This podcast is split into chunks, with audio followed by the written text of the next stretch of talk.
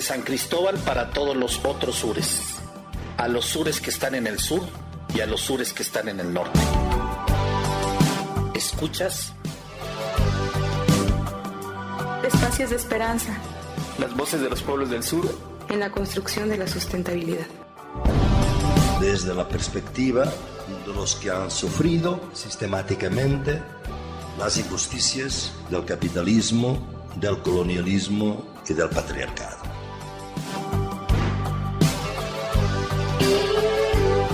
...99.1... Frecuencia libre.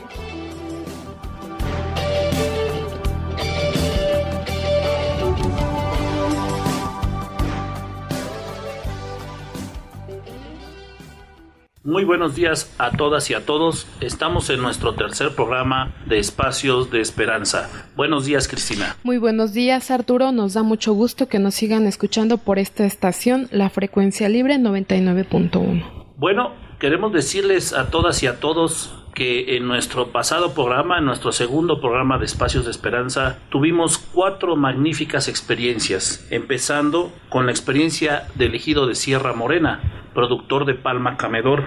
Ellos nos han demostrado que la construcción de la sustentabilidad se puede dar a partir de un cambio en los procesos de producción, pasando de la extracción al manejo, lo cual ha implicado acuerdos para la constitución de un ordenamiento territorial, un mercado innovador y la incorporación de otras comunidades que han permitido que esta región empiece a verse en la globalidad. Así es, también tuvimos la experiencia de la Agencia de Desarrollo Sustentable BACAP, que nos ha mostrado cómo el trabajo que han llevado a cabo con las mujeres, específicamente de esta región fronteriza entre México y Guatemala, ha permitido, bueno, generar estos espacios de esperanza y además trabajar con las mujeres en una alternativa para estos procesos sociales que están impulsando organizaciones sociales como BACAP que están iniciando el rescate de los valores regionales. Después nos fuimos a Michoacán a conocer la experiencia de la mariposa monarca, la experiencia de la organización Alternare.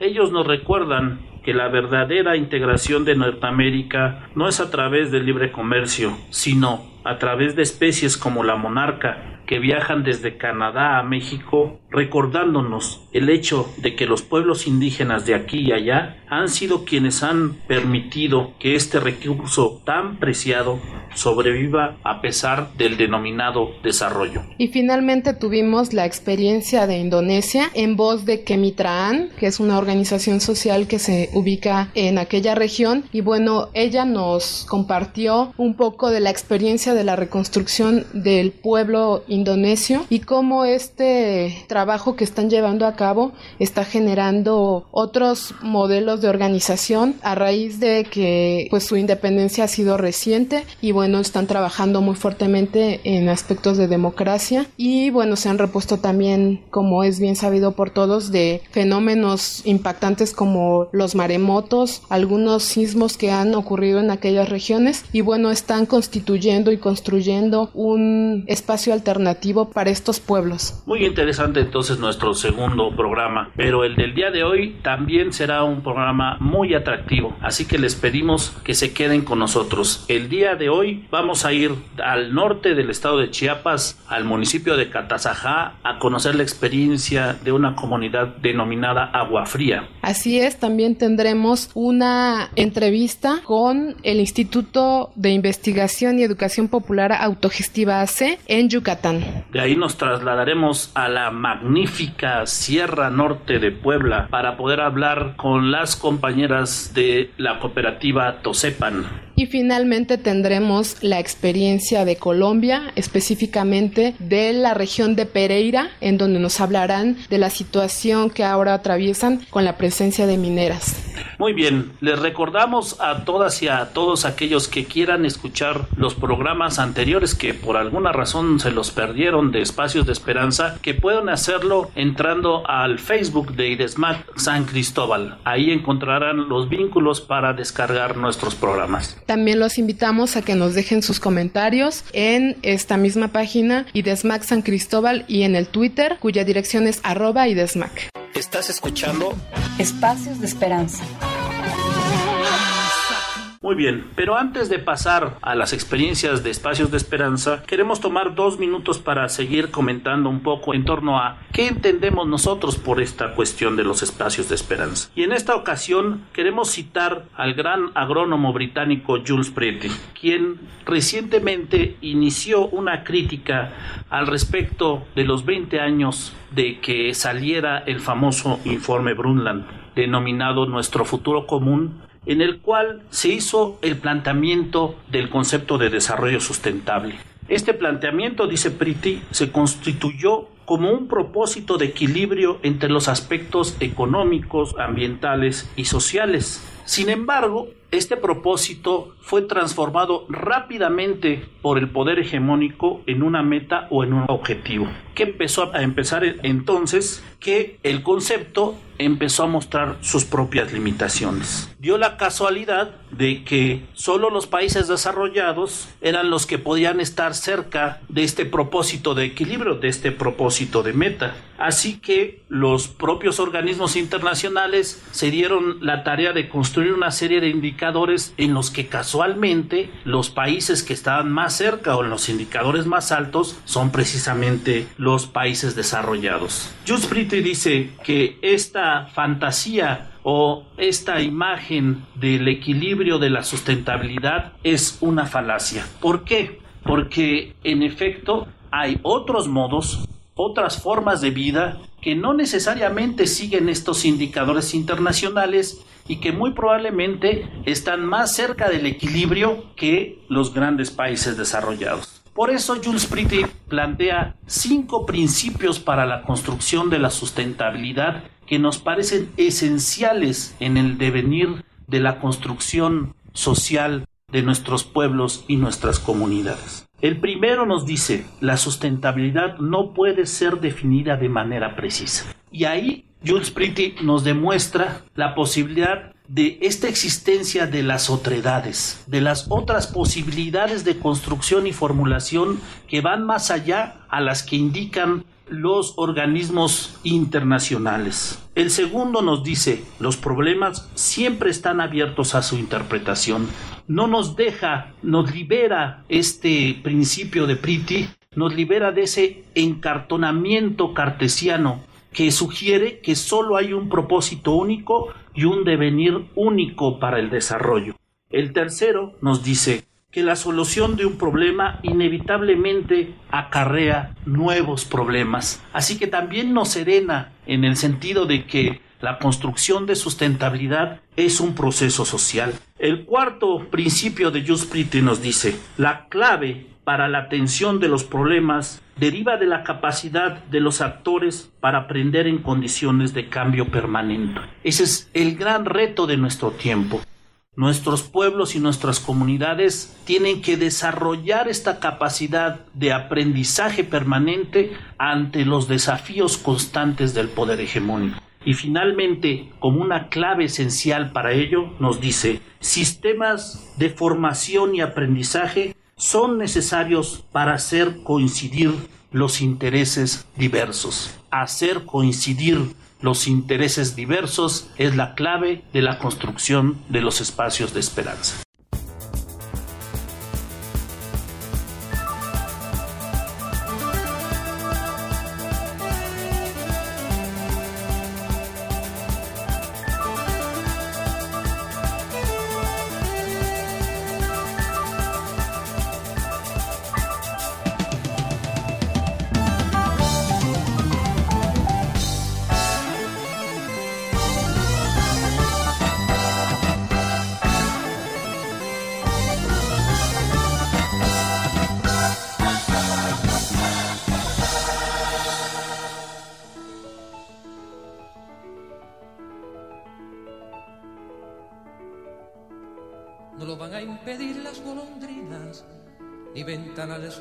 Ni lunas nuevas, ni todos los andamios, ni las hormigas, ni flores, ni herejías, ni colmeneras.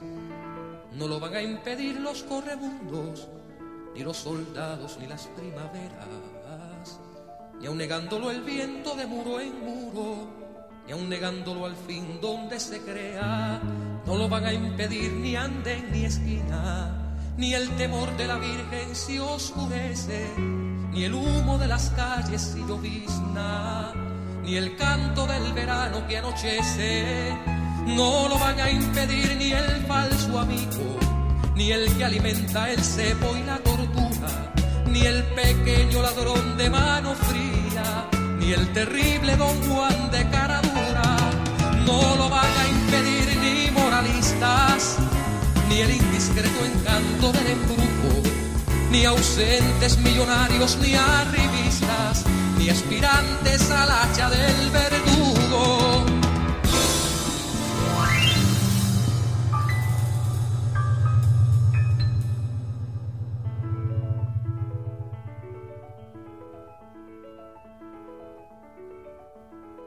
No lo van a impedir las bandoleras ni el letrado galán de poco vuelo, ni inquisidores ni aguafiestas, ni eternos sembradores de veneno.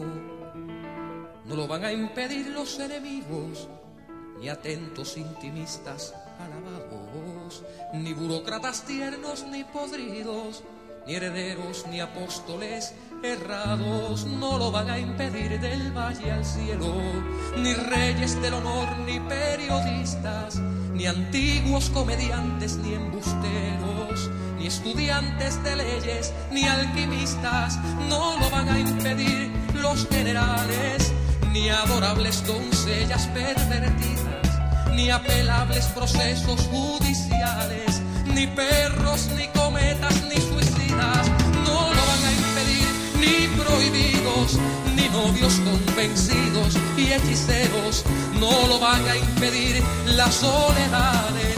A pesar del otoño, creceremos.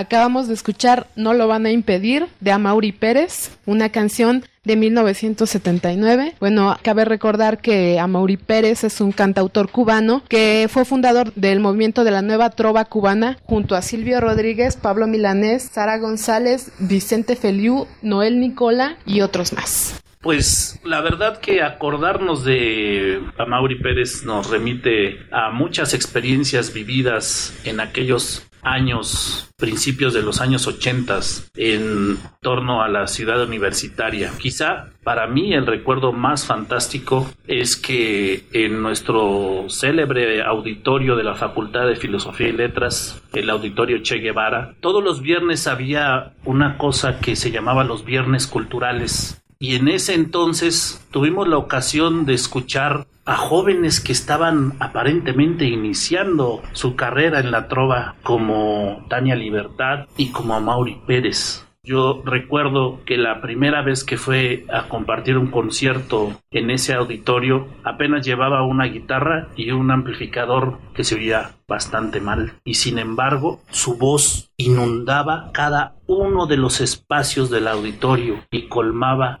de emoción y sentimiento cada una de las células de todos los que no cabíamos en el Che Guevara fantástico recuerdo del Auditorio Che Guevara, el emblemático Auditorio Che Guevara en la Facultad de Filosofía y Letras de la UNAM. Muy bien, gracias por, los recuerdos que nos han compartido. Y precisamente, como bien lo dice la canción, en este apartado de no lo van a impedir, pues que no se impidan los nuevos espacios de esperanza, que inunden más espacios, que como esos recuerdos, pues aunque comiencen de una manera bastante primitiva o bastante rudimentaria, pues vayan creciendo cada vez más y nos abarrotemos en un auditorio que queremos constituirnos todos juntos, ¿no? Desde los altos de Chiapas, esto es Espacios de Esperanza. Las voces de los pueblos del sur en la construcción de la sustentabilidad. 99.1 Frecuencia libre. Espacio Chiapas. Estamos de vuelta para hablar del municipio de Catazajá, que se ubica en la llanura costera del Golfo y limita al norte, este y al oeste con el estado de Tabasco y al sur con el municipio de Palenque. Catazajá significa en maya valle cubierto por agua. Su nombre deviene precisamente de los asentamientos que se fueron generando a lo largo del tiempo. Queremos destacar que Catazajá ha sido declarado como un sistema lagunar sujeto a conservación ecológica en 2006 y como sitio Ramsar en el 2008. Tiene una gran importancia ecológica y en ella están conviviendo de diversas especies como la boa, coral, iguana de la ribera, tortuga plana, cocodrilo, sopilotes, armadillos, jabalís. La vegetación es de selva mediana, destacando los amates, las caobas, ceibas, hules, entre otras especies. Precisamente en este municipio se ubica el proyecto de jóvenes, da oportunidad a personas de 12 a 29 años de edad para que tengan acceso a un proceso de formación y orientación del desarrollo sustentable ambiental. Esta iniciativa está orientada precisamente a generar espacios de educación ambiental en los que los jóvenes puedan generar actitudes de solidaridad y colaboración. El proyecto se desarrolla con la participación de dos ejidos, Agua Fría y Punta Arena, con la colaboración de dos organizaciones locales a través de la promoción de acciones orientadas al desarrollo socioterritorial. Enhorabuena por este proyecto. Ahora vamos a escuchar la entrevista con el señor Lino López Sarau. Bueno, pues mi nombre es Lino López Arao, soy elegido Agua Fría, municipio de Playa de Catazajá, estado de Chiapas. Cuéntenos un poco cómo empezó a trabajar con IDESMAC desde hace muchos años, cómo fue que se empezó a trabajar con ustedes. Pues este, tiene muchísimos años este, que comenzamos a trabajar con, con personas de IDESMAC, pero luego se, se, dio una pausa grande y hasta ahí se quedó, luego ya recibió usted como licenciada, ¿no? Comenzó a, despertar el ánimo de nuevo y comenzamos a agruparnos y ya desde entonces pues ya fue que comenzamos a trabajar ya más concretizado en lo que era el, proyecto y ahorita pues ya tenemos el campamento, ya tenemos 18, 20 años trabajando ahí y ya constantemente nos estamos visitando grupos de diferentes estados de Chiapas, diferentes municipios del estado y pues a veces también de otros estados del país, también de los Estados Unidos no ha ido bien ahorita, pues gracias a IDESMAC que nos ha estado asesorando y, apoyándonos en el que nosotros pues sin ellos no habíamos podido hacer nada, desconocíamos todo eso. Cuéntenos un poco cómo fue que se empezó a trabajar en la idea de poner un campamento en agua fría. El primero que nada lo iniciamos allá en la pequeña reserva que tenemos pues, en la población, ya se empezó en el campamento donde ahorita estamos, se comenzó a llevar los grupos, cosas que le gustó toda la gente, pues se le da un trato, lo que nosotros podemos hacer lo mejor. Nos armamos por grupos y, y cada gente tiene una comisión y así atendemos a la gente que, que nos visita el campamento, hacemos este recorridos nocturnos por la noche, también tenemos una, una corrida en lancha a lo que va también a Punta Arena y entonces el recorrido pues ya armamos lo que el recorrido de los tres o dos días que llega la gente. Lo hemos estado comentando nosotros en alguna falla pues que, nos conviene para irlo mejorando porque solamente platicando con ellos vamos viviendo el mejoramiento de nosotros. Bueno, y la comunidad de Agua Fría, ¿por qué decide tener una reserva ecológica? ¿Cuál es como la motivación? ¿Por qué hay interés en conservar esa, esa área como una reserva ecológica? En 1994 se hizo un reparto de, tierras y la gente, como ahí había mucha arboleda, la gente le nació en el día de quererse adjudicar de los terrenos, este, apropiarse de los propios. Y entonces nosotros estábamos en ese tiempo como autoridad, comisaría regional ahí en el pueblo y nosotros pues no queríamos que se lo agarrara un solo estatales veíamos la forma de que todos salieran beneficiados. Hallábamos la forma de poder este, ver cómo se quedaba área, hasta que nos nació la idea de repartamos las otras donde no tienen nada que perder y esos árboles, si se los damos a un se los va a agarrar. Entonces pues, que el pueblo y nos nació la idea que esa área mejor que se quedara, que no se repartiera. Y lo llevamos al Consejo de elegido y en la Asamblea Hidalgo ganó mi idea, ganó.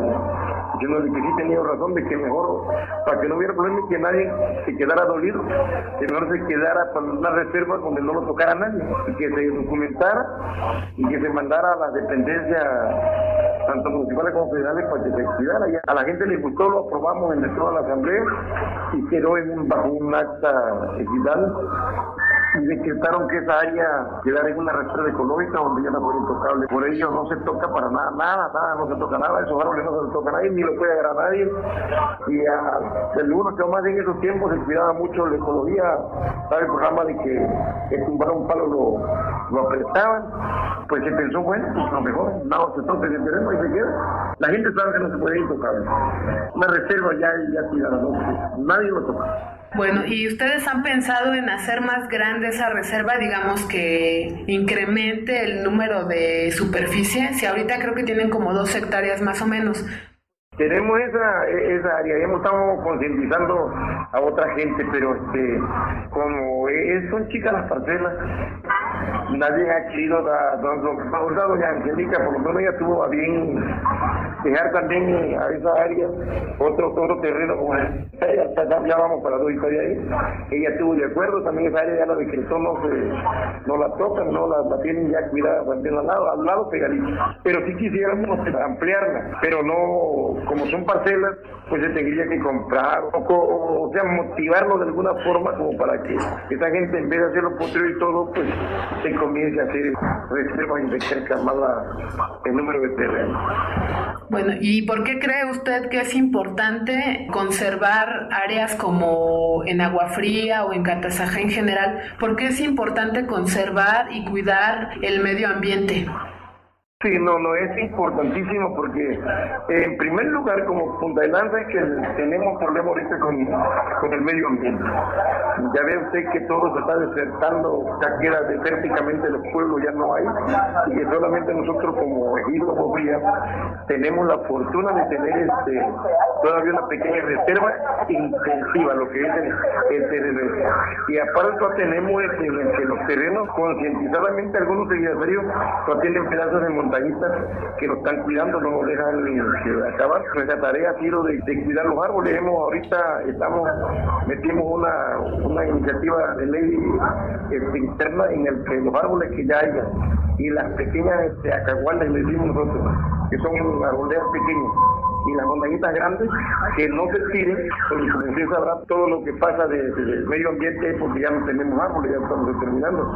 Y ahorita podría tener la, oportunidad de, eh, en de que es el único pueblo que cuenta con más, más reservas, tiene más arboledas, y los animales nos visitan más a nosotros, tenemos unas 14 tipos de, monos aulladores, y este, tenemos todavía de penoche, que casi lo hay, en la zona no hay, entonces este, como el mapache, Chico Solo, todavía hay, hay anagodrías de virus que todavía tenemos Entonces se nos ha iniciado, ya nos ha nacido la idea de, de cada uno está dejando partes, está haciendo reservas, estamos trabajando ahorita con los lienzos vivos, pues para que decíamos nosotros, entre más árboles tenemos, pues tenemos la visita de más aves.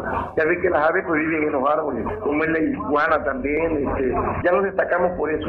Por lo menos ahorita yo estoy en mi terreno que tengo 16 hectáreas ahí, estoy tratando de meter lienzos vivos, que ya tengo bastante, y estamos intencionando más este, ahí para tener este, más, este, más árboles vivos y poder tener visitas de, más aves, porque ya ves que, por lo menos en el caso de la chichalaca, la chichalaca casi ya no hay en la zona, en Agofría hay bastante chichalaca. Sabe que podemos exhibirla, tenemos, eh, yo tengo un terreno ya intensivo, ya sin tocar, ya en montaña, en aparte de la reserva, en que la chichalaca ahí vive, vive, todos los días está tarde, mañana y día. Ahí duermen. Entonces nosotros eso tratamos de cuidar de, que no se acaben los árboles porque pues también vamos a intentar la nuestra vida, el oxígeno y todos los niños que tenemos, este, pues sufrirían más. Ya sabemos que, tenemos que cuidarlos. Tenemos el proyecto de turismo independientemente de eso, nosotros en lo personal estamos conscientes de que se tienen que cuidar los árboles. ¿Qué posibilidad hubiera para reforestar con árboles vivos como el, el caoba, el cedro, pues a dura pena la Secretaría de Desarrollo me dio nada más como 100 arbolitos de, de caoba para tener esa, especie de, de, árbol que ya casi no hay. Lo vamos a comenzar a hacer ahorita en el tiempo ya.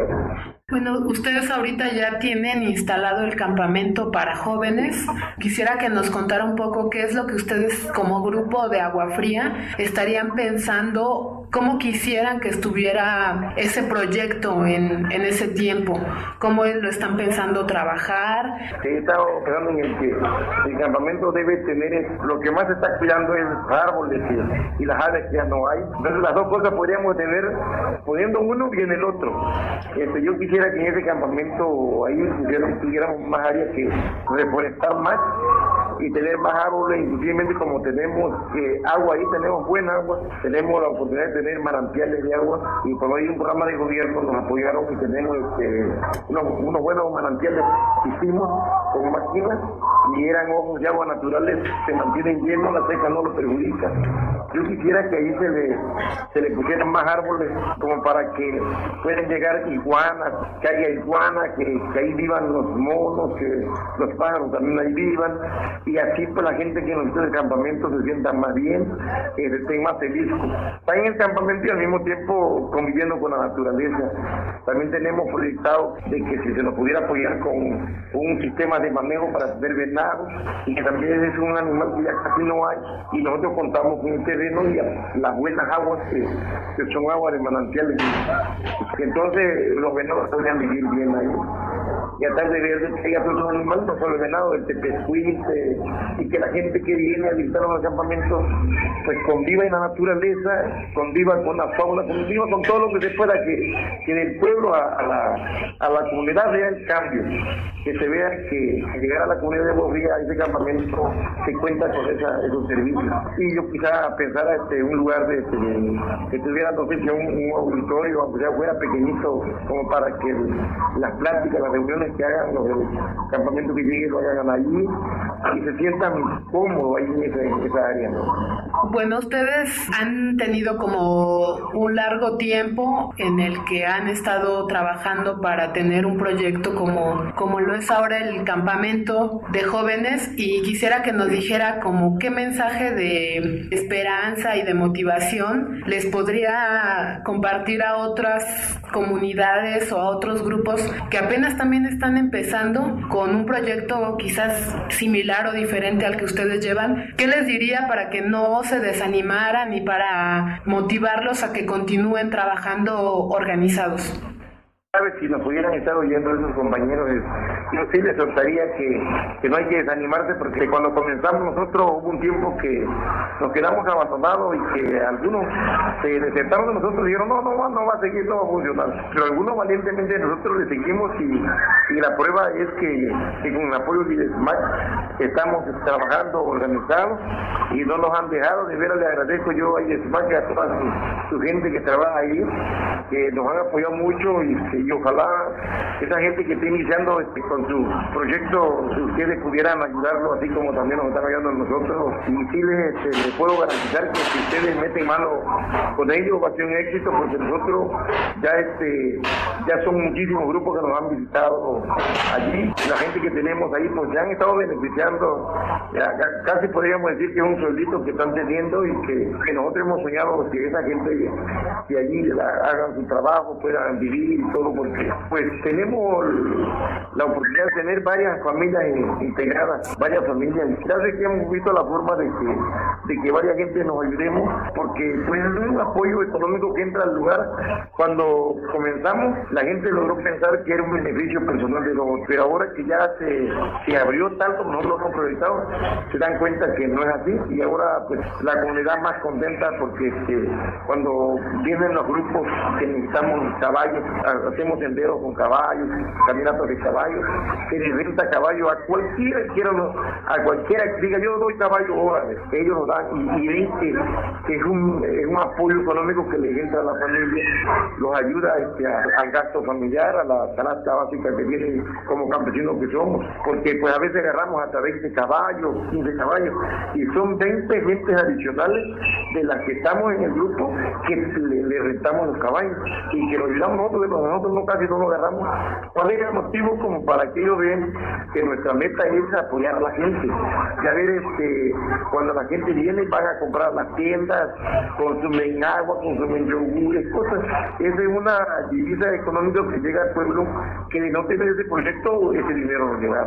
Entonces yo sí les a nuestros compañeros que están iniciando que le echen oxígeno, que, que se unifiquen, que unidos vamos a llegar a la meta que estamos llegando nosotros porque ya estamos muy animados, ya estamos caminando sobre este programa y, este, y sentimos que ya es algo beneficioso, que estamos haciendo las dos cosas, que con estar haciendo la conservación de los, de los árboles, viendo las aves y todos los animales que se están este, ya que no hay, nos está llegando el apoyo económico con el trabajo de la gente que recibimos y aparte de eso estamos quedando bien con la naturaleza, porque pues, le estamos dando el lugar que ellos desean, porque también la naturaleza quiere decir lo suyo. A veces nosotros inconscientemente se lo quitamos, tomamos un árbol sin sentido, a veces nada más porque se nos pega un árbol que cuesta crecer 100 años, lo tomamos en 5 minutos con una motocicleta. No es el camino ahí, la que es ahorita cuidar la naturaleza para que podamos vivir mejor la, sociedad de hoy en día. Y de veras, yo sí les otra su compañía, que entonces animen que, que ustedes pues este, nos pudieran eh, ayudar a como el SMAC y que por ayuda del SMAC se va a llegar muy lejos. En primer lugar a traer divisas económicas para beneficiar a los pueblos. Bueno, Dolino, pues muchas gracias por su tiempo. ¿Hay algo más que quisiera comentar? No, nada más este, agradecerle a IDESMAC, agradecerle al ingeniero Arturo, a la licenciada, usted que nos está, que nos está apoyando. Fotografía, ciclismo y contemplación de la naturaleza son posibles gracias al cuidado de la comunidad Agua Fría, quienes te invitan a su reserva ecológica montando a caballo o en bicicleta. Pasa un día inolvidable en playas de Catazajá, valle cubierto de agua. Ven y ponte en contacto con la naturaleza. Si te interesa participar en el campamento de jóvenes por la sustentabilidad ambiental, llámanos al 01967-678-2163 o contáctanos vía Facebook. Eh, acabamos de escuchar la entrevista con don Lino López Arau de Agua Fría. Y a continuación vamos a escuchar una canción que se llama La Laguna de Ostión, que nos recuerda un poco a esta, a la Laguna de Catazajá, y que fue escrita por el veracruzano David Aro, contenida en el disco Zapateando, en su segunda edición.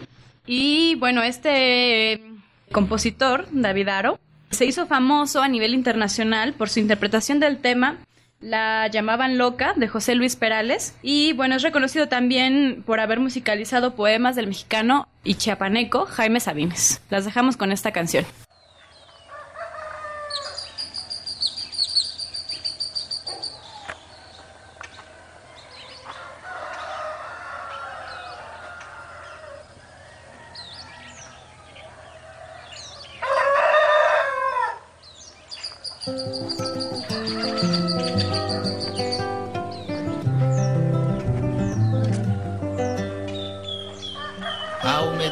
Selva y su callado grito, a soltar la fruta su tazón de miel, a reír la carcajada lila del caimito, palo mulato de descascarada piel.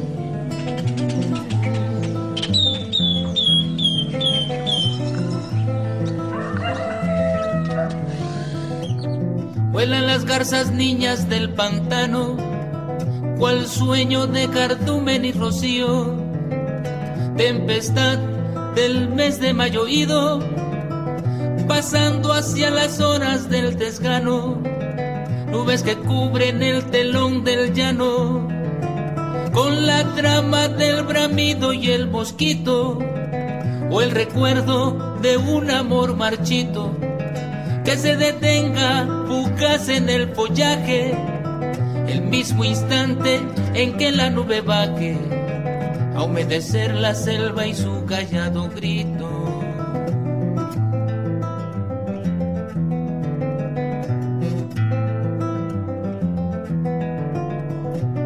Corre la savia verde de la madre selva sobre el tronco humedecido del chijol. Crece silente la larva roja de la flor orquídea de la horqueta que se quiebra, sube tenaz la enredadera de la piedra, quemando el paso de su amarga hiel, o recorriendo el espejo de la terza piel, con el rumbo tembloroso de la mano, obligando como genio del pantano a soltar la fruta su tazón de miel.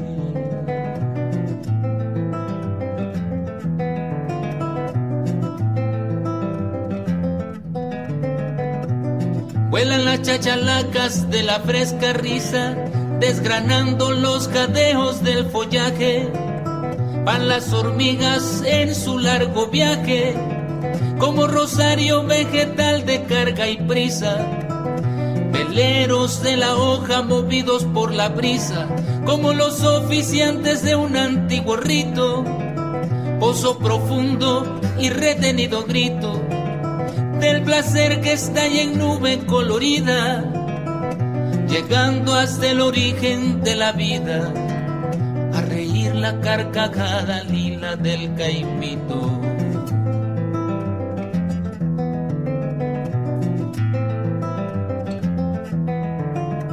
Pues la caída en el abismo luminoso, desgajado por la luz del arco iris, es mango y marañón que el alma pide, dulzura y acidez del insondable gozo. Es romper la rama, probar del paraíso un trozo, como carne violenta, henchida y rebosante miel. Es la gota de hule que se quema en el papel, la que corre presurosa por las venas, líquida, incontrolable a manos llenas palo mulato de descascarada piel.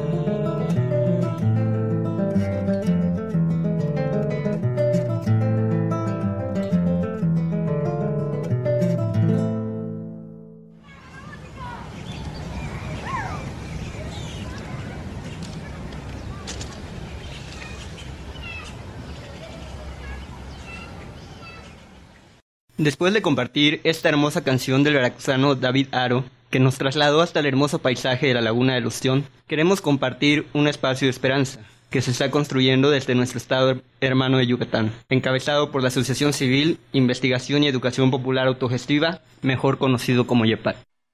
Estás escuchando Espacios de Esperanza. Espacio Sureste. La Asociación Civil Investigación y Educación Popular Autogestiva, mejor conocida como YEPAC, es una organización fundada en 1990 que centra su trabajo en la promoción y defensa de los derechos de los niños, niñas y adolescentes, en el impulso de acciones autogestivas e integrales en comunidades y escuelas para el logro de su objetivo central. Para ello, se apoya en acciones de desarrollo comunitario, educación con enfoque intercultural y bilingüe, incidencia en política pública, gestión del riesgo y formación ciudadana, apoyándose en metodologías participativas y creativas. Su trabajo se desarrolla principalmente en la península de Yucatán, trabajando con escuelas y comunidades del sistema CONAFE del estado de Yucatán y del estado de Quintana Roo. Tiene particular incidencia en la microrregión del oriente de Yucatán y algunas comunidades de la zona sur del estado. Actualmente, YEPAC también ha iniciado una expansión de su trabajo hacia los estados de Tabasco y Chiapas. En incidencia en política pública, su principal acción ha sido contribuir al posicionamiento de la propuesta del diálogo social por la infancia en Yucatán en conjunto con otras organizaciones públicas y sociales, generando propuestas que han sido tomadas en cuenta en el Plan Estatal de Desarrollo 2007-2012 y en la creación de la Ley de Protección a los Derechos de Niñas, Niños y Adolescentes. De la misma manera, IEPAC participa como miembro del Espacio de Incidencia Civil en Educación, contribuyendo así a promover la educación de calidad y la participación ciudadana. En educación, el diseño y puesta en práctica del proyecto Escuela Amiga, que en conjunto con el Fondo de las Naciones Unidas para la Infancia, UNICEF, ha sido posicionado en el 100% de las escuelas de Yucatán y Quintana Roo del sistema CONAF. Dicho proyecto promueve la educación básica de calidad con enfoque intercultural bilingüe y de prevención de riesgos. En gestión de riesgos se ha desarrollado una metodología apropiada para el contexto sociocultural del Estado en las áreas de planeación para la preparación y respuesta a desastres de origen natural en escuelas, y la recuperación socioafectiva post-desastre, que se ha aplicado en los estados de Yucatán, Quintana Roo, Chiapas y Tabasco. Actualmente se han iniciado nuevos procesos utilizando el teatro y otras disciplinas artísticas como herramientas para la integración de adolescentes excluidos y en riesgo de emigrar con el fin de promover el arraigo a las comunidades. a través del diseño de proyectos de vida consistentes y sostenibles. Este proyecto ha encontrado cobijo en uno de los municipios con mayor migración del Estado y será una propuesta piloto que después se planea llevar a otros municipios del Estado con la misma problemática. Le agradecemos a Inti Torres Villega que nos comparte este noble esfuerzo con el que YEPA contribuye en la construcción de otro espacio de esperanza.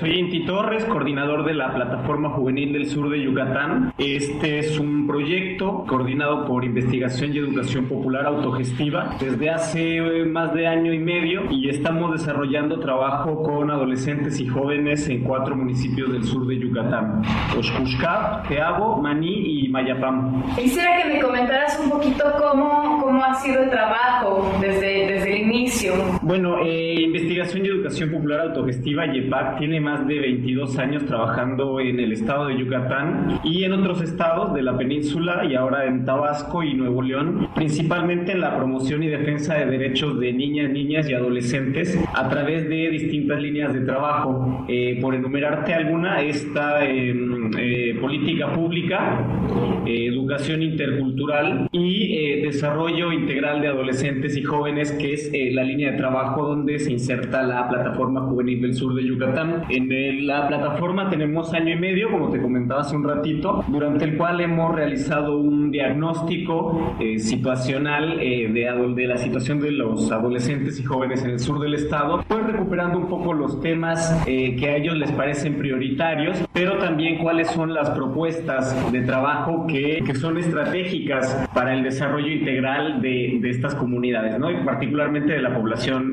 joven. Me gustaría un poco también que me comentaras cómo ha ido evolucionando ¿no? en, este, en este año y medio que, ha empezado la, la plataforma en, en, Yucatán. ¿Cuáles son como las principales diferencias, las cosas que ustedes y la misma gente con la que han trabajado, cómo han visto esta evolución? Bueno, es importante mencionar que el objetivo de la plataforma es justamente impulsar eh, actividades y propuestas de los adolescentes y jóvenes, es decir, no llegar con una propuesta externa, sino fortalecer las dinámicas organizativas, comunicativas y las propuestas de acción de los mismos eh, participantes de las actividades de la plataforma. Eh, hemos tenido muy gratas experiencias al darnos cuenta de lo positivo que es para los adolescentes y los jóvenes eh, encontrar reconocimiento en sus propias voces, en sus propias propuestas y encontrar espacios donde poder socializarlas y dialogar horizontalmente con actores dentro de las comunidades con las que normalmente no se trabajan horizontalmente.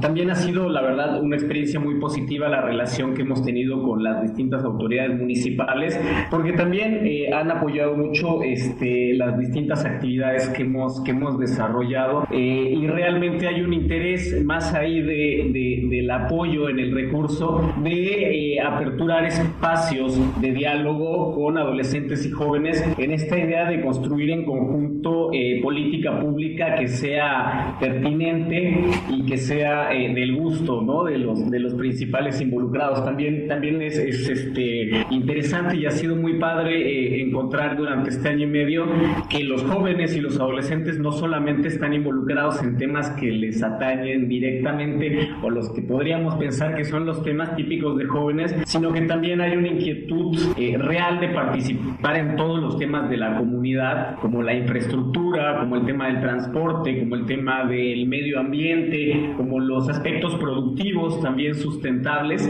Y este, son, son temas de interés y de acción de muchos y muchas eh, jóvenes con los que hemos eh, con los que nos hemos topado en este año y medio de camino.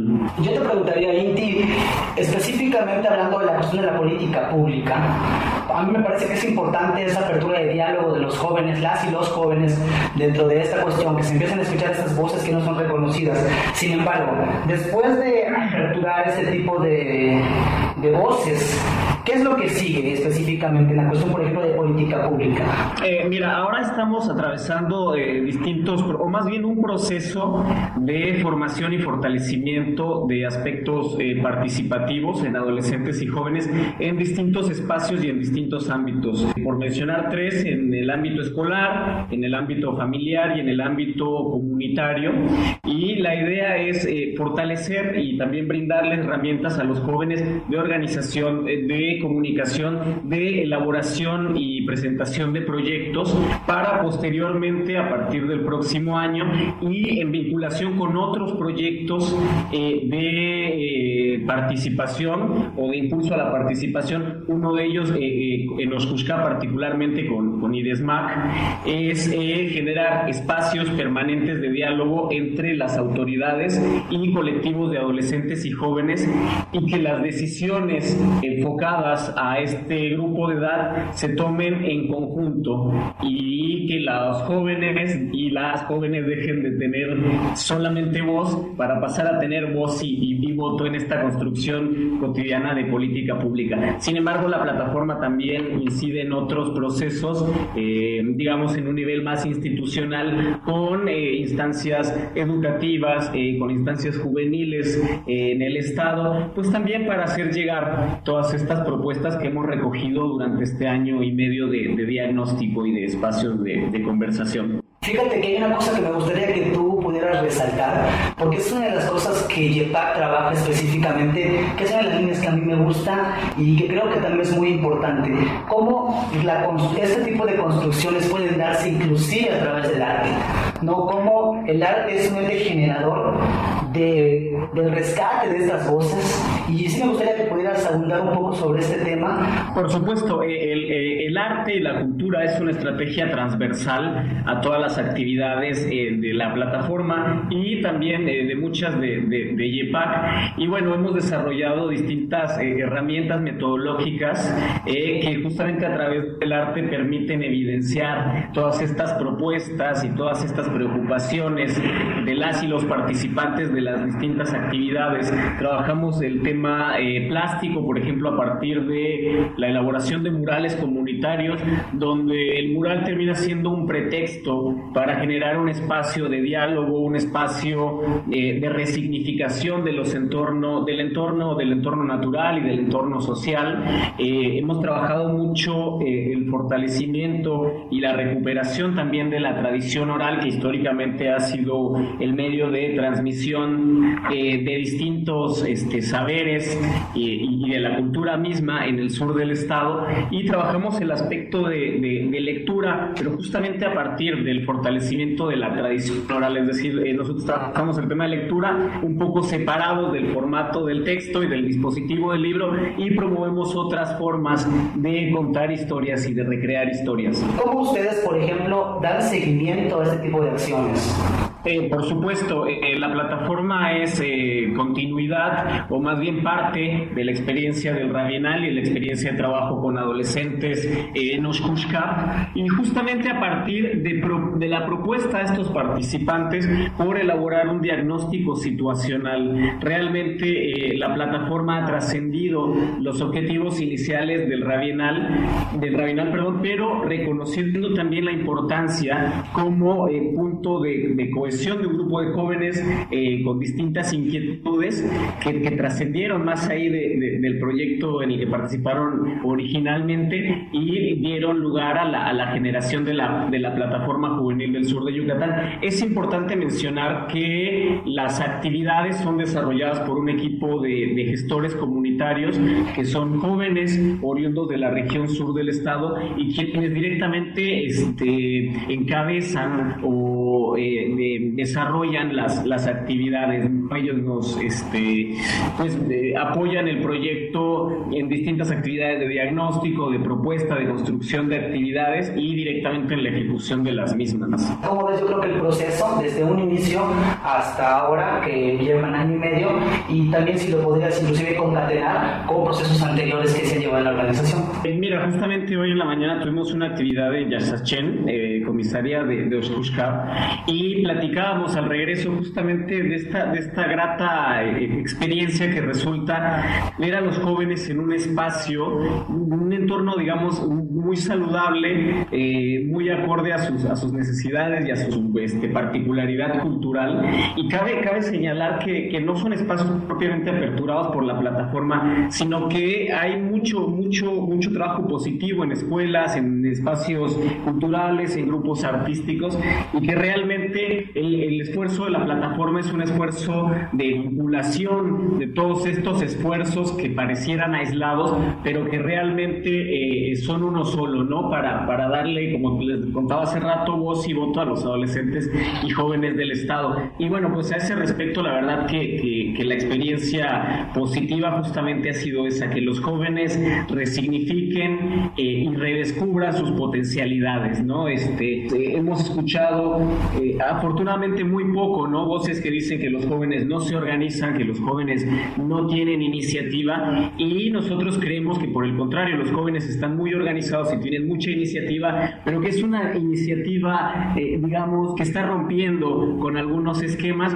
y que por eso no encuentra siempre eco en, algunos espacios. Pero bueno, es, es muy motivante ver todo el entusiasmo y, toda la, la, potencialidad que tienen los adolescentes y los jóvenes, no solo en el sur del estado, ahora es donde ahí directamente nos toca trabajar, pero bueno, en, en, muchas de las experiencias de la, de la organización trabajando con niñas, niños y adolescentes. Bueno, ya para finalizar, nos gustaría a lo mejor un poco que nos pudieras expresar a lo mejor algún tipo de, mensaje de lo reconfortante que puede ser este tipo de trabajo para la gente que nos escucha en los altos de Chiapas. Y mira, justamente también nosotros tratamos en, los, en las actividades un poco más formales de cerrar con lo que le llamamos la reflexión positiva y es siempre quedarnos con lo bueno y no por una cuestión eh, meramente discursiva, sino porque realmente hay mucho de lo positivo. Yo recalco la, la potencialidad enorme que tiene el trabajo con adolescentes y jóvenes que realmente, y hablo de todos y todas ellas, están comprometidos con su comunidad, con su cultura y que hay mucho, mucho por hacer porque hay mucho que, que ya se está soñando. Entonces, a ese respecto, pues estamos muy, muy contentos de, de, de, poder de, hacer tangibles muchos, muchos de, estos, de estos sueños que hemos compartido durante este año y medio. Entonces, bueno, pues esa es la, la, la reflexión. Muy bien, Acabamos de escuchar a nuestro estimado amigo Inti de Yepac. Desde aquí le mandamos un afectuoso saludo allá hasta las tierras del Faisán y del Venado. ¿Estás escuchando? Espacios de Esperanza.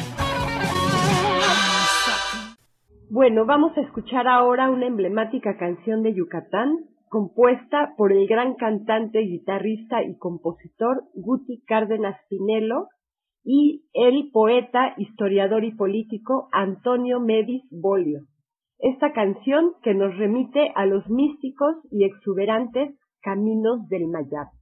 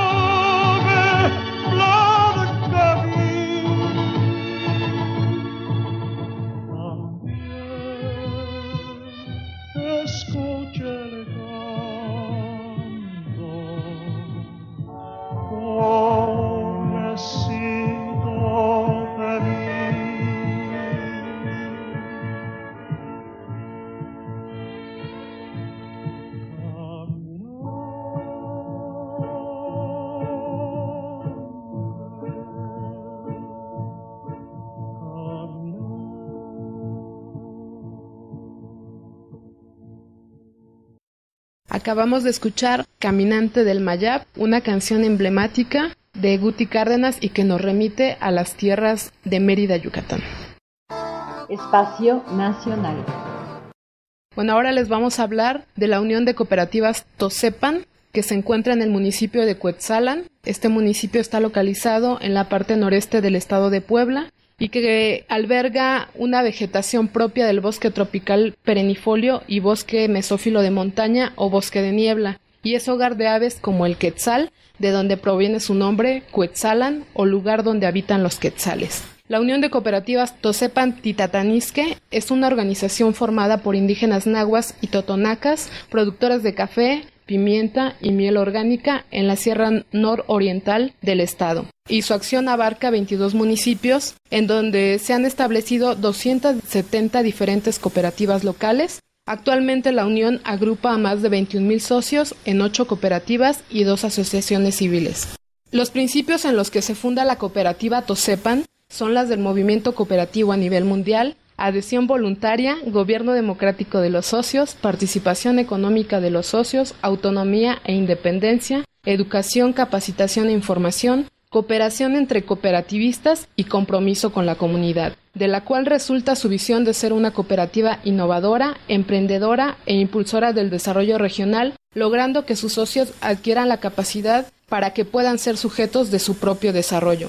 Es importante mencionar que se llevó a cabo un estudio en 2006 realizado por el Colegio de Postgraduados para medir la contribución de la cooperativa Tosepan al desarrollo humano de sus socios, la cual arrojó como resultados que los socios de esta cooperativa tienen un índice mejorado de desarrollo humano mayor que los no socios. Esto nos refleja la importancia de un proyecto como este en esta región. Bueno, también eh, sabemos que los socios fundadores se organizaron en una cooperativa de consumo para comprar bienes como azúcar y maíz debido a los altos costos que significaba compararlo con los comerciantes de la localidad. A partir de ahí han ido creciendo hasta convertirse en la unión de cooperativas con una gran incidencia en la región, como lo es el regular el precio del café y de la pimienta. Y desde este programa les enviamos un cordial saludo, ya que el pasado 2 de octubre celebraron sus 35 años de fundación. Vamos a escuchar la entrevista que se le realizó a María Luisa Albores, quien es asesora de la Unión de Cooperativas de Tosepan. Me gustaría saber tu nombre y cuál es el papel que tú tienes aquí en la organización sepa. Mi nombre es María Luisa Lórez González. En la cooperativa estoy como asesora. A mí me toca compartir lo que es producción orgánica, eh, capacitaciones para el control interno y para tener nuestro certificado en café y en pimienta gorda, que es donde nosotros logramos exportar nuestro producto y también para mercados locales e internos. También apoyo a lo que es la producción de miel, pero de miel melipona, el trabajo con los compañeros de turismo alternativo y lo que es educación formal.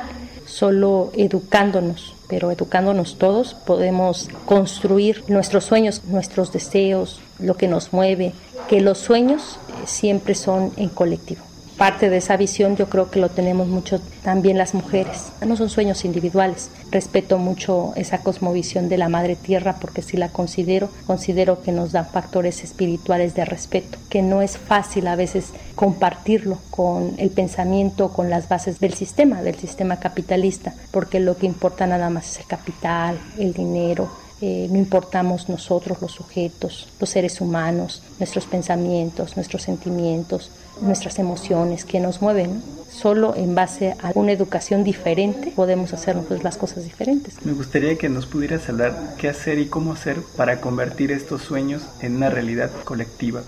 Me enseñé que me gustaba estar, pero me gustaban mucho los consensos y me gustó buscar alianzas alianzas de instituciones para que se pudiera financiar las propuestas, alianzas de gente que le supiera la propuesta para tratar de sacar las propuestas y los proyectos. Cuando empezamos el centro de formación, fuimos hasta Nicaragua a conocer la Universidad Campesina del Sur, con la idea de saber cómo le estaban haciendo ellos y qué era la universidad.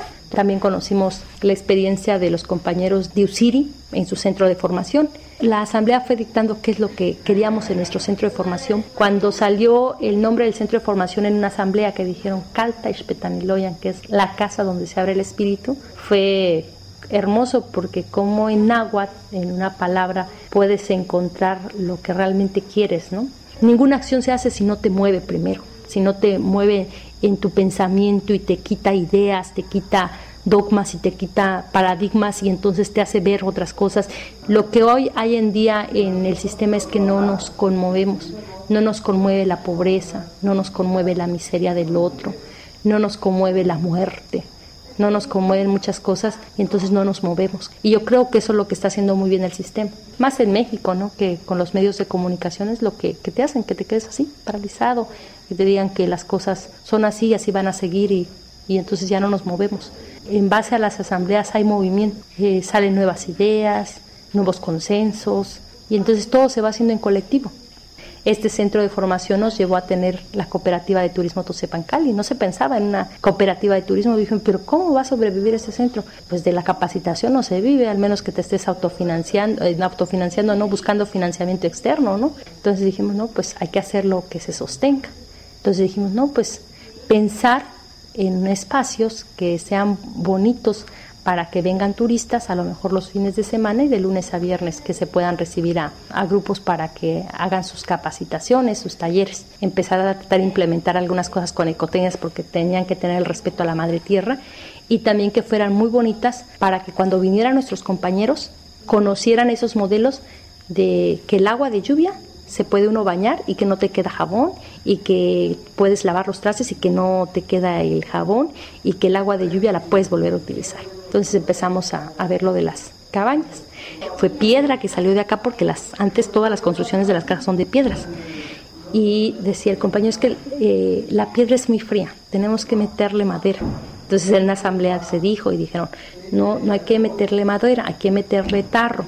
Y el tarro es el bambú, porque el tarro es lo que se da acá, es rápido y tenemos mucho tarro. Y entonces de ahí nace la cooperativa de bambú, Titini, como una cosa de un centro de formación te lleva a una cooperativa de turismo alternativa Tosepancali, que empezamos con tres compañeras y ahorita hay 26 socios. Eso es lo bonito de acá, que hay vida. Y cuando hay vida hay ganas de moverse, de seguir haciendo, no sé si dos o tres semanas nuestra radio, y estamos pues emocionados con nuestra radio porque se pueden escuchar nuestras voces, los compañeros pueden hablar y es nuestro medio de comunicación. Y eso nos lleva a que nuestras voces se escuchen. Tenemos nuestra asamblea y nos estamos viendo cada mes y nos estamos viendo qué, qué pasa con nuestros sentimientos, con nuestros corazones, con nuestras dudas, aclaraciones, eh, si tenemos duda de alguna cooperativa, sus finanzas, o sea, su transparencia. Y lo estoy viviendo a través de este proceso de ordenamiento territorial, donde incidimos con organizaciones que a lo mejor no habíamos incidido y ahora con lo que está pasando con lo de Tetela de Ocampo y las mineras, las presas hidroeléctricas, es el unirnos y saber que, como dice nuestro nombre, Tosepan Titetanisque, unidos venceremos. O sea, no ver, no ver al otro como en otro, es otro igual que nosotros, es otro que siente, es otro que llora, es otro que grita, es otro que a veces está feliz y a veces que está enojado y a veces está triste, entonces es otro, es otro. El capitalismo nos ha querido ver diferentes, pero ahí es donde tenemos que nosotros tener los ojos muy abiertos. Igual en la, la cuestión intergeneracional, a los niños, a las mujeres, a los adultos mayores. O sea, no debe existir esa diferenciación. ¿Cómo definen ustedes la sustentabilidad? La sustentabilidad tiene que ver con cuatro ejes, para nosotros es sumamente importante. Dentro de esos cuatro ejes nosotros lo englobamos en la rosa de los cuatro vientos. Está el norte, está el sur, está el este y está el oeste. Entonces, de esos cuatro cuadrantes, a este eje le vamos a nombrar el eje natural, ecológico o ambiental y en el respeto de nuestra madre tierra va a englobar a lo que es suelo, agua, flora y fauna, el aire, el viento. En el otro eje nosotros le llamamos el eje social y también sociopolítico. Entra todo lo que tenga que ver con la relación con nosotros, con hombres, con mujeres, en la parte de educación, en la parte de salud y en la parte de la conciencia política, política de territorio, del cuidado de, la parte social de nosotros el otro eje que es el eje económico, que es cómo hacemos cuestiones que generen ingresos económicos para tener que comprar lo que a veces no se puede producir. Y el otro eje, que es el eje étnico-cultural, es nuestros usos, nuestras costumbres, nuestra lengua, nuestra vestimenta, nuestra gastronomía. Y decimos que para que cualquier propuesta, ya sea programa, proyecto, dentro de una cooperativa pueda caminar, tiene que ir en espiral, en caracol. Tenemos la cooperativa de turismo alternativo. Para meter a una cooperativa de turismo alternativo tuvimos que ver y cumplir que fuera una cooperativa que fuera equilibrada ambientalmente, con ecotecnias, que se utilizaran materiales de la región, que nuestros desechos no contaminaran, todo el agua es limpiada para devolverla, el agua que se ocupa es de captación de agua de lluvias para la alberca. Decimos que tiene que ser, que tiene que guardar la equidad. Es una cooperativa que tiene la mitad de hombres, la mitad de mujeres. Ellos y sus familias, sus hijos, sus hijos tienen la oportunidad de estudiar en la escuela de acá también tienen la oportunidad de formar parte del programa de salud Sigma tienen la oportunidad de ver toda la cuestión de a través de talleres de capacitación de conciencia política y defensa del territorio y en la parte económica pues que se generen ingresos y puedan tener una compensación para que puedan ellos estar bien. Y la parte étnico-cultural porque nosotros decimos compartimos nuestra cultura pero no la vendemos. Entonces el de hablar la lengua el que el uniforme de gala sea el vestuario de acá el que muchos de los chavos chavas de acá son danzantes el que entre ellos se hablan solo en su lengua. Cuando cumplimos esto es en Caracol. En el otro sistema no otro sistema como lo que importa es el capital, ejemplo Cancún, ¿no? Lo que importa es el dinero, no te importa que haya manglares, especies endémicas, no. No te importa que haya ahí la comunidad maya, pues no, te lo quitas. ¿Y qué te va a importar su cultura, la parte, o sea, todo lo quitas. Lo único que importa es el capital sobre el capital. Nosotros no, tiene que tener los cuatro ejes y irlos caminando porque son lo que nos da rumbo, lo que nos sustenta dentro de nuestra cosmovisión. ¿Qué mensaje de esperanza le mandarías a otros actores, a otros territorios que también están en busca de una construcción desde su propia visión de una sustentabilidad? Habrá procesos tal vez un poco más avanzados, procesos que empezaron diferente, quienes empiezan que por la producción de café orgánico, a quienes empiezan que porque la violencia contra el género y las mujeres, a quienes empiezan que porque las artesanías o los textiles. Lo que importa es que dentro de esos procesos vamos abriendo nuestros ojos, nuestros corazones, nuestros pensamientos y nos vamos dando cuenta que tal vez seamos los marginados, los excluidos, pero que nosotros lo que hay es esa esperanza de vida, cuando digo de vida es porque hoy en día el sistema capitalista quisiera hacernos creer que la vida es naces, creces, te reproduces, pero te reproduces en lo material. No somos eso. Nos damos cuenta que dentro de la vida la vida es un proceso también y en ese proceso hay risas, hay tristezas, hay alegrías, hay amor, hay desamor, pero es un proceso donde dices, me aferro a esto que es la vida. Tan solo el vivir es una esperanza y es una fe de que tenemos de que podremos ser los marginados y los excluidos, pero ya en empezar nuestro proceso nos vamos a ir dando cuenta que estamos abriendo los ojos y abriendo los ojos es lo que no quiere el sistema. Es donde empezamos nosotros, los rebeldes es decir, yo soy rebelde y soy rebelde porque no me gusta que me dicten eso, porque no creo que eso me lleve a la vida, porque al final de cuentas en ese sistema te lleva a la muerte. La competitividad no te lleva a nada bueno, el individualismo no te lleva a nada bueno. El mensaje de esperanza es eso, vivamos y vivamos es, es vivir, cada uno con sus procesos y cuando hablo de procesos de proceso organizativo que ya emprendieron, cuando se reúnen esos pensamientos, esos sentires, esas emociones, ese qué hacemos, pero qué hacemos, escuchar nuestra voz y a dar nuestra voz. La gente que nos esté escuchando y que esté organizada es su proceso. Entonces hay que vivirlo y hay que vivirlo estando ahí participando. Muy bien, ¿algo quisieras agregar? Nada más que me dio muchísimo gusto platicar y que sé que me van a escuchar, eso me emociona, porque yo soy de allá, de, de Chiapas, de Ocosingo, y, y, como mis padres están allá, mi familia está allá, le tengo mucho cariño. Yo siempre cuando estudié soñaba regresar allá, pero siento mi corazón Tosepa. Para mí Tosepan es, es más que mi trabajo, es para mí es un modelo de vida, es una forma de vida. El lugar donde estemos, vivir nuestros propios procesos y vida, eso es vida, nada más. Acabamos de escuchar a María Albores, quien es nuestra paisana, y le mandamos desde aquí un fraternal saludo, al igual que la cooperativa Tatanisque de Tosepan.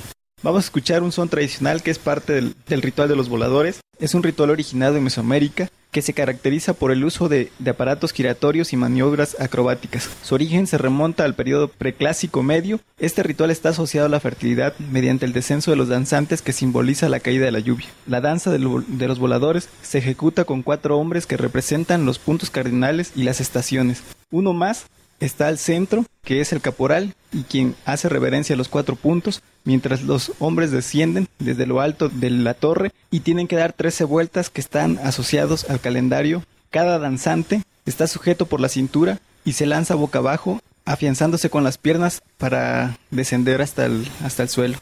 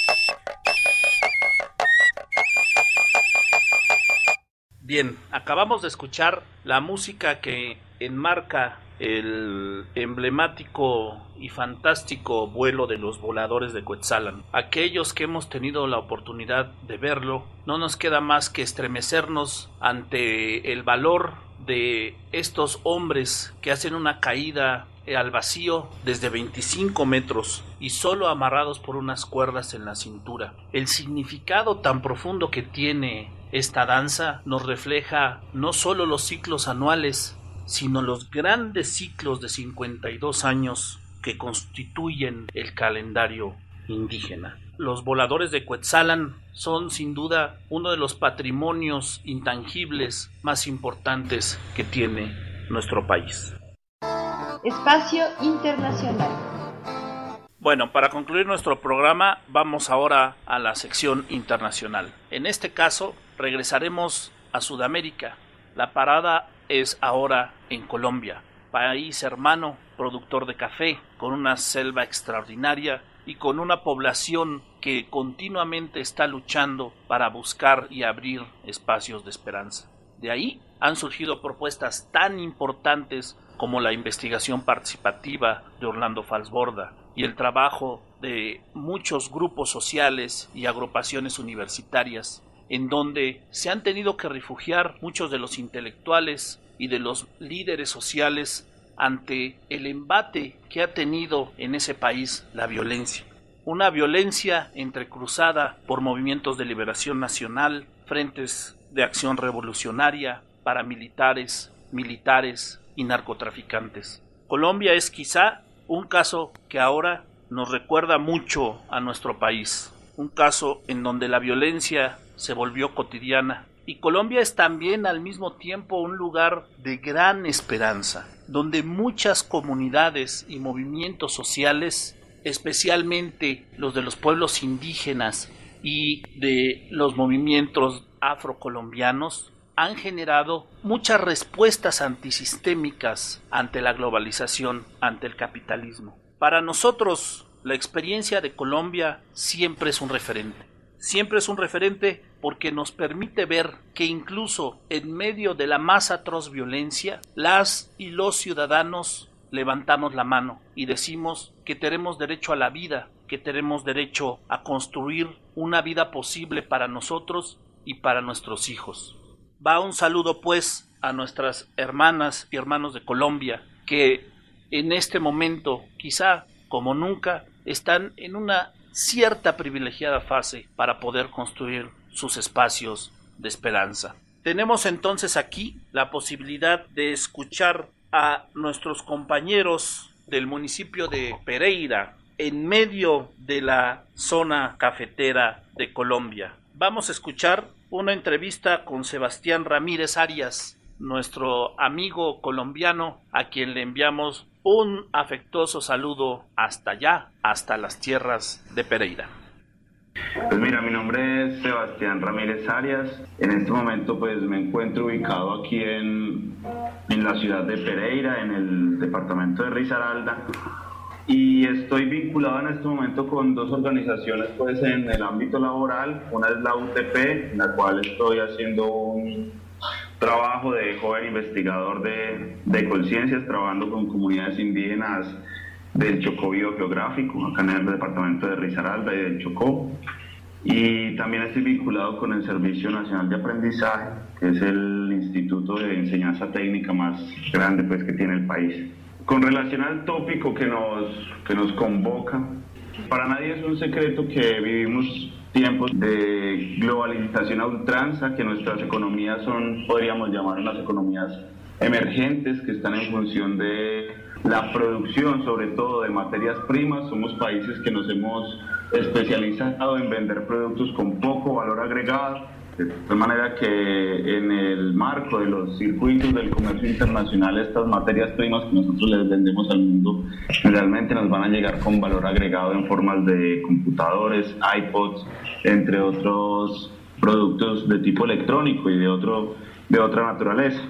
Eh, de esta manera, nuestro actual gobierno ha planteado un plan de desarrollo que se sustenta en la definición y fortalecimiento de lo que ellos llaman cinco locomotoras, una de las cuales es lamentablemente la minería.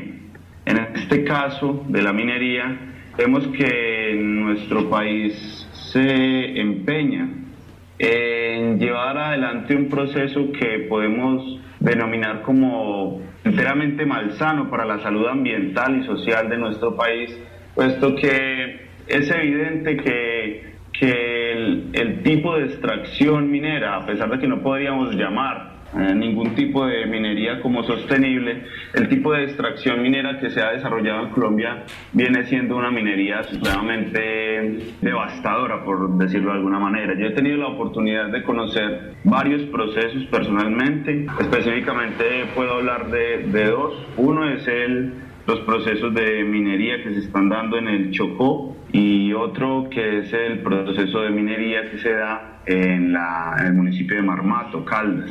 Eh, en cualquier caso, los, los, dos tienen en común que son ambientalmente devastadores. Eh, esto lo, lo digo sin apelar a ninguna metáfora, porque me parece que no requiere eh, mayor adjetivación el proceso de minería que, que se ve aquí en Colombia sino que el calificativo de devastador es suficiente para, para determinar la, la naturaleza de estos procesos. En términos sociales, estos procesos vienen, vienen siendo supremamente degradantes. En, muchos casos, la, los procesos de extracción minera están asociados con organizaciones armadas al margen de la ley. Ya sabemos pues que en Colombia el problema del conflicto armado puede ser calificado como grave. Bueno, ese, ese proceso de conflicto armado fue, digamos que antes tomó fuerza en vez de haberse, digamos, menguado. Eh, un poco de este contexto que nos estás platicando, ¿cuáles serían como las acciones que se están generando para hacer frente a estas como grandes imposiciones de la globalización que tú ya mencionaste? En el caso del Chocó, los procesos de, minería son difícilmente contrarrestables desde las, las, posibilidades que tienen las, las comunidades, sobre todo porque en muchos casos están entre, entre varios fuegos armados. Me refiero a que eh, la presencia de las Fuerzas Armadas Revolucionarias de Colombia es muy importante, las la presencia de bandas criminales que son herederas de, los grupos paramilitares están también muy presentes en esta zona. Entonces, digamos que la capacidad de acción que ha tenido la comunidad como tal ha sido supremamente mínima. Ahora, si miramos, por ejemplo, otros procesos como en los Santanderes colombianos, hemos visto, por ejemplo, la presencia de, de, multinacionales que sería difícil nombrar hoy porque una de sus estrategias es cambiar de razón, de razón social a toda hora. Entonces, no sé si es la Greystar o si es no sé qué empresa canadiense o británica, en cualquier caso una, una zona importante de, de, de, conservación del recurso hídrico en, en, los Santanderes ha sido objeto de estas, de estas multinacionales y allí pasó algo que, guardando las proporciones, eh, una, una réplica de lo de Cochabamba. Y es que en estas zonas estaba, estaban adelantando estudios para hacer minería a cielo abierto. De Santurbán, fundamentalmente la comunidad pues, de, de Bucaramanga y ciudades aledañas se han unido y fundamentalmente han hecho que el, que el proyecto se pare. Suscita gran relevancia en Colombia donde generalmente esto no pasa. Si se va a hacer un proyecto de gran escala, hay, un, hay una clara disposición de la, de la estructura estatal para dar vía libre a la, introducción del capital extranjero al saqueo de los recursos naturales. Entonces esta, por ejemplo, es una, una buena experiencia que ejemplifica cómo la, la comunidad se ha unido en función de la defensa del patrimonio ambiental. Pero no, no son solo este tipo de acciones coyunturales o circunstanciales la que demuestra la organización de las comunidades en función de la defensa del patrimonio. En muchos casos tenemos procesos que son de mucho más largo aliento. Eso que tenemos nosotros en, en el Pacífico colombiano, ya no en el Chocó, sino en el Valle del Cauca, de la comunidad de la Reserva Natural de los ríos Escalerete y San Cipriano. Allí también tuvimos un problema de, de minería, en este caso ya no minería, digamos, de carácter transnacional, sino una minería mucho más artesanal, pero que tenía un carácter capitalista, por decirlo de alguna manera. Pero minería fundamentalmente ilegal. Aquí se ha hecho una, una digamos, una distinción entre la minería legal e ilegal, siendo que en muchos casos las dos tienen un, un mismo impacto ambiental y social tremendo. Entonces, en este, este caso que, que, les comento de los ríos, de la reserva de los ríos Escalerete y San Cipriano se han generado procesos turísticos, pero que han sido supremamente afectados por esos procesos de minería.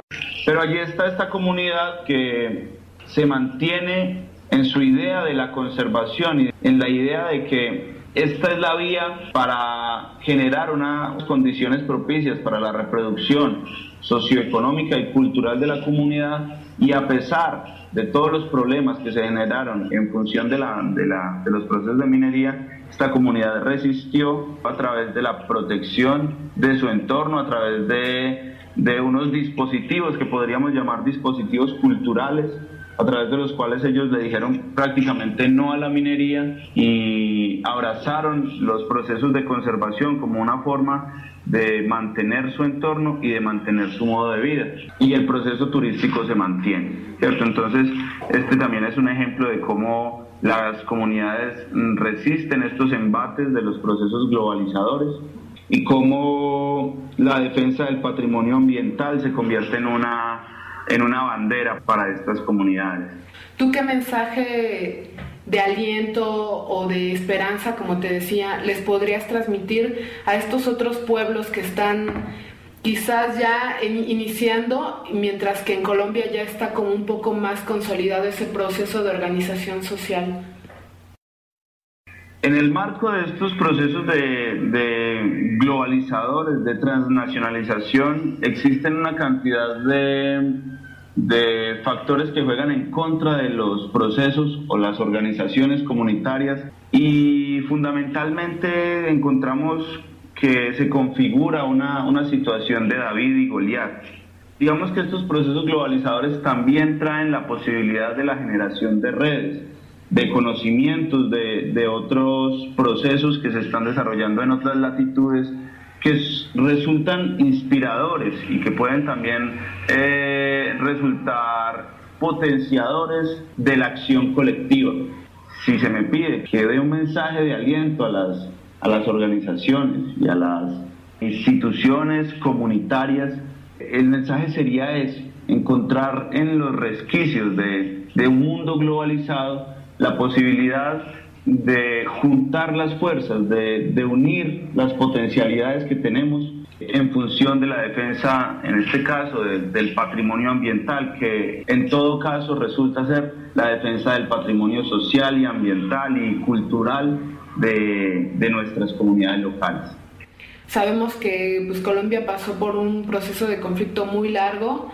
La sociedad apenas está como tratando de retomar un, un camino más hacia la construcción de, esos, de estos esquemas alternativos, cómo este proceso, digamos, de largo plazo que está haciendo la defensa de estos territorios, cómo lo están viendo las comunidades indígenas, cómo lo está viendo la sociedad en general y cómo esto está generando esos espacios alternativos que están dando la pauta para lanzar ese mensaje, ¿no? De que sí es posible un cambio de manera distinta orientado a estos temas de sustentabilidad y de construcción socioterritorial.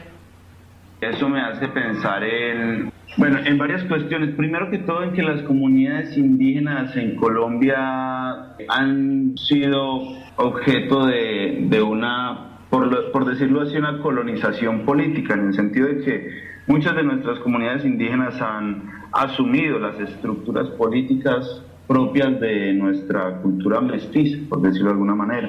Muchas de nuestras comunidades indígenas también han adoptado los mismos vicios políticos que, que hemos tenido los, los mestizos. Hay muchas comunidades indígenas que están teniendo unos procesos de hibridación, de, de clientelización, de politización que son realmente preocupantes.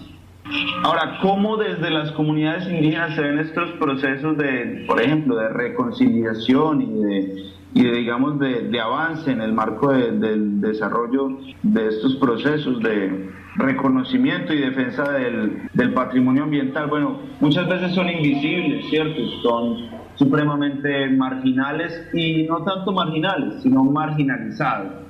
Colombia es un país en el que tenemos dos canales de televisión, son dos canales de televisión obviamente eh, adeptos pues a, lo que podríamos llamar el, el, oficialismo. En nuestro país eh, estos procesos de, de, lucha son más bien invisibles. Eh, una de las tareas es visibilizar las luchas comunitarias a pesar de, la, de las dificultades que hay en, en, el orden informativo de nuestro país. ¿no? Es un país donde haya un florecimiento de los medios alternativos de comunicación. Esto solamente se da en las grandes capitales y de una manera muy marginal. Una de las tareas que tenemos es visibilizar estas opciones de resistencia. Bueno, este, pues muchas gracias Sebastián por tu, por tu tiempo y por todo este panorama que nos has dado sobre la lucha que están teniendo los colombianos por la defensa de su, de su territorio. Pues te agradecemos mucho el tiempo y pues te invitamos a que nos escuches por la 991. Bueno, pues eh, acabamos de escuchar la entrevista de Sebastián Ramírez Arias de Colombia y a continuación vamos a escuchar la canción de La Gota Fría en la voz de Carlos Vives.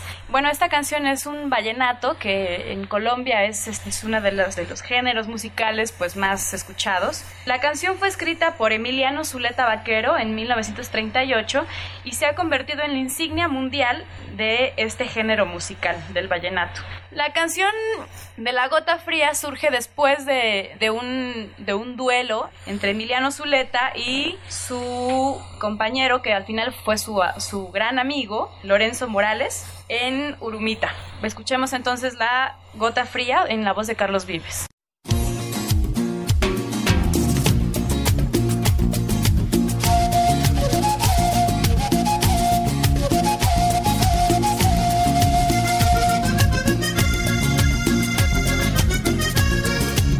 Moralito, día que hacer parranda y fuiste de mañanita,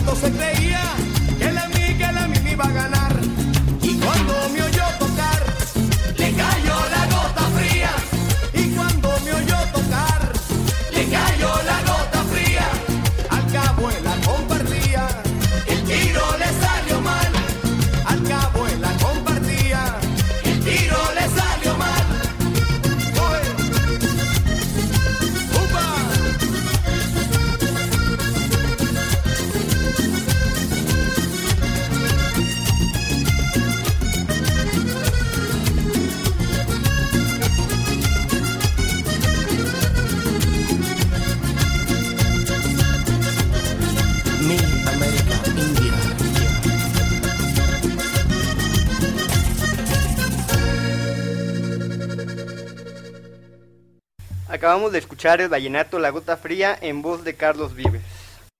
Estás escuchando Espacios de Esperanza. Las voces de los pueblos del sur en la construcción de la sustentabilidad. Desde la perspectiva de los que han sufrido sistemáticamente las injusticias del capitalismo, del colonialismo y del patriarcado. Nora, como siempre ha sido una enorme satisfacción haber compartido una hora de estos espacios de esperanza, recordando como dijo el gran físico alemán Albert Einstein, si buscas resultados distintos, no hagas siempre lo mismo. Por eso nos llena de gran orgullo compartir esas experiencias de trabajo alternativas, orientadas a construir procesos desde lo local, pero que necesitan ser difundidos a lo global, para conocer que no somos tan pocos, solamente hay que visibilizarnos y compartir nuestros esfuerzos. Le agradecemos a Lino López de Agua Fría en Playas de Catazajá, a Indy Torres de Yepac en Yucatán, a María Luisa Albores de Tosepan en Puebla y a Sebastián Ramírez de Colombia por compartir sus espacios de esperanza. Les enviamos un fuerte abrazo y nuestros mejores deseos en sus respectivos proyectos. También queremos agradecer a nuestros queridos radioescuchas que nos han acompañado a lo largo de estas tres um, transmisiones. Los, los invitamos también a que nos sigan escuchando el próximo miércoles a la misma hora, a las 9 de la mañana, por la 99.1 frecuencia libre. Queremos agradecer también a, a personas que han estado en cabina, a Arturo Arreola, Guadalupe Cárdenas, Cristina Reyes, Armando Hernández, José Sánchez y Nora Samayoa. Asimismo, los invitamos a que nos dejen sus comentarios en nuestra página de Facebook, Idesmac San Cristóbal, en nuestra dirección de Twitter, arroba Idesmac, y los invitamos a visitar nuestra página de internet www.idesmac.org.mx. Agradecemos a la 99.1 por permitirnos transmitir este programa. Hasta pronto. Desde San Cristóbal para todos los otros sures, a los sures que están en el sur y a los sures que están en el norte. ¿Escuchas? Espacios de esperanza Las voces de los pueblos del sur en la construcción de la sustentabilidad. Desde la perspectiva de los que han sufrido sistemáticamente las injusticias del capitalismo, del colonialismo y del patriarcado.